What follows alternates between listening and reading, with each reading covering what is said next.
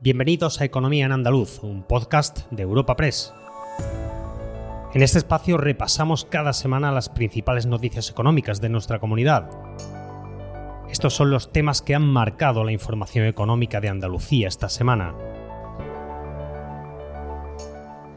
Europa Press Andalucía ha organizado esta semana un encuentro informativo con la formación profesional como protagonista. Representantes del Gobierno andaluz, de empresas y de la universidad se han dado cita en Sevilla para analizar este camino hacia la empleabilidad de los jóvenes. Escucharemos las aportaciones de cada uno de ellos. Pero si hay algo que mejore la economía de un país, estos son sus infraestructuras y las de transporte son vitales para Andalucía. En concreto, el presidente andaluz ha visitado Huelva y ha pedido mejoras ferroviarias para la provincia de la mano del Gobierno central. Y para cerrar, analizaremos la situación del aceite de oliva y el problema de los cortes de luz en Sevilla en cuanto llegan las altas temperaturas. Espacio patrocinado por la Asociación de Trabajadores Autónomos ATA.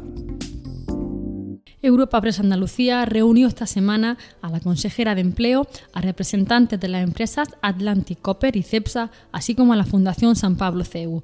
Bajo el lema Mejora de la empleabilidad y acceso al empleo, se debatió sobre la importancia de la formación profesional dual y la coordinación entre las diferentes instituciones para adaptar las enseñanzas a las necesidades de las empresas sin olvidar las competencias transversales como la tolerancia a la frustración y el trabajo en equipo.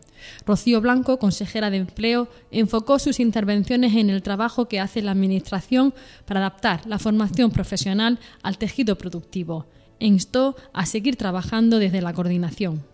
En el nuevo modelo económico que se está abriendo paso ya, Andalucía tiene que tomar posiciones y tenemos que apostar por la innovación, por la tecnología y por la formación. Ninguno de nosotros podemos actuar eh, de forma independiente, tenemos que, hacerlo de forma coordinada y sabiendo hasta dónde tenemos que ir, creo que Andalucía tiene muchísimas oportunidades de, seguir mirando de tú a tú a, muchas comunidades. Por su parte, las empresas presentes de la mano de Atlantic Copper y CEPSA valoraron los puntos fuertes de la formación profesional para captar el talento.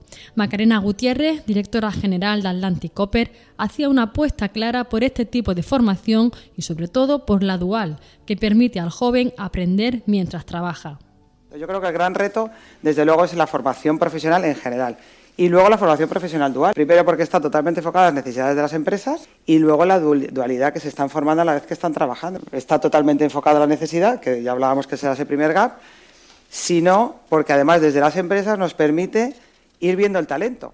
En la misma línea se expresó Bettina Kars, directora general de Recursos Humanos de CEPSA, que insistió en el trabajo conjunto y coordinado entre las administraciones, las instituciones académicas y las empresas. Y al fin y al cabo, un país, ¿no? un país cambia cuando se crea empleo, un país cambia cuando se crea un buen empleo, un empleo que tiene un valor. El empleo joven y la capacidad de crear ese empleo joven es fundamental para el progreso de una economía. ¿no?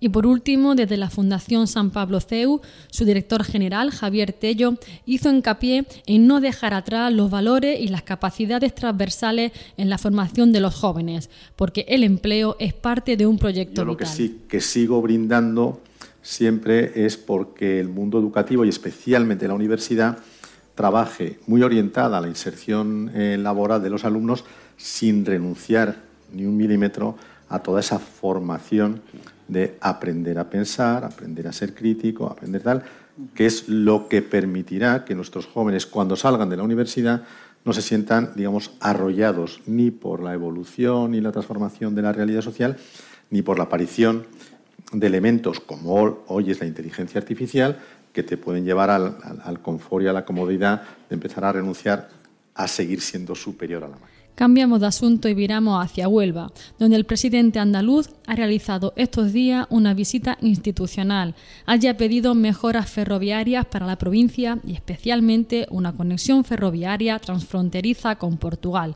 Para esto ha reclamado que Huelva se sitúe en la agenda del Gobierno de la Nación y de la Unión Europea, así como trabajar conjuntamente Ayuntamiento, Diputación, Gobierno andaluz y central. Estas eran las palabras de Juanma Moreno en su visita a Huelva. Ya en mi etapa como presidente de la Euroregión Alentejo, Algarve, Andalucía, ya tuve ocasión de hablar con y de trasladarle al presidente Costa, presidente del primer ministro de Portugal, trasladarle nuestra prioridad sobre la conexión transfronteriza eh, con Portugal desde el sur. Supondría un antes y un después no solamente en la comunicación, en el ámbito del transporte y también en el ámbito del transporte de las personas. Significaría, sin duda alguna, un salto adelante, un salto cualitativo.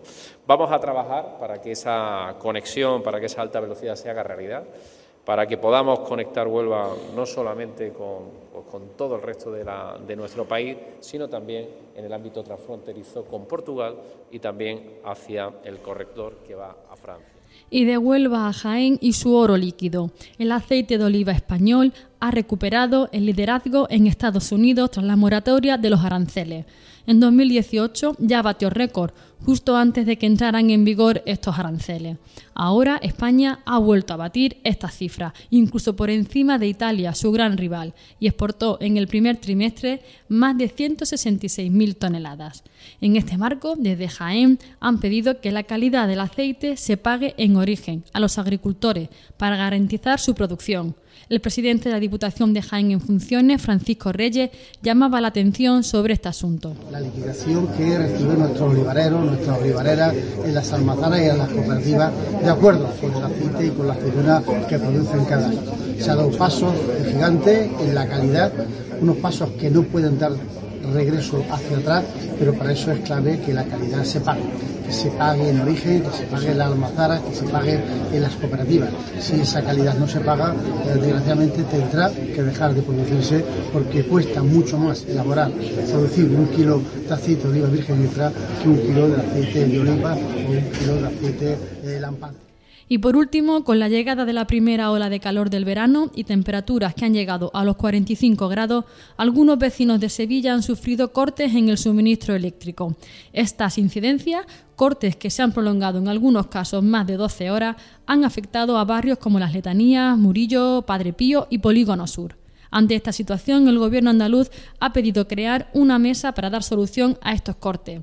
Les habla Ana Marchal, redactora de Economía en Europa Press Andalucía, y escuchamos a Loles López, consejera de Inclusión Social, Juventud y Familia e Igualdad, sobre este asunto. Eh, le puedo decir que esto es una problemática que tenemos que abordar todas las administraciones. Le solicitamos a la subdelegación del Gobierno eh, de España crear una mesa. No hemos tenido respuesta hasta ahora, pero por parte de la Junta de Andalucía sí se está actuando. Se ha puesto ya en marcha el programa de garantía de suministro que dura, los dos meses de verano, precisamente va vinculado pues, a esos picos de calor que producen estas incidencias. Por tanto, desde la Consejería de Industria, Energía y Minas sí se ha actuado, está ya en funcionamiento. Esperamos que la subdelegación del Gobierno de España en algún momento responda porque creemos que las dos administraciones tenemos que trabajar de la mano. Recuerda que puedes encontrar estas y otras muchas noticias económicas en la sección Andalucía en nuestra web europapress.es. Puedes suscribirte a este programa y al resto de podcast de Europa Press a través de Spotify, Apple Podcast, Evox o Google Podcast.